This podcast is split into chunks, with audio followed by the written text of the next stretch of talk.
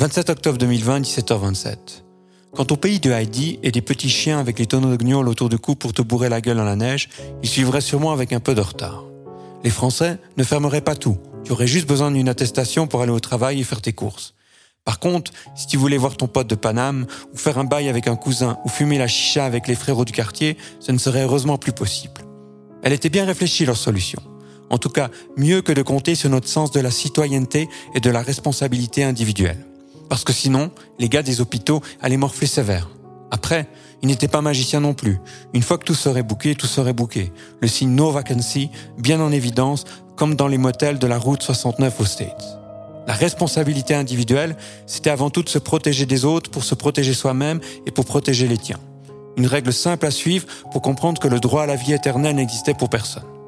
Vous connaissez le goût du cochon de lait grillé à la flamme à propos? Ça déchire sa race, agrémenté de petits champignons saisis à vif dans une noix d'huile d'olive.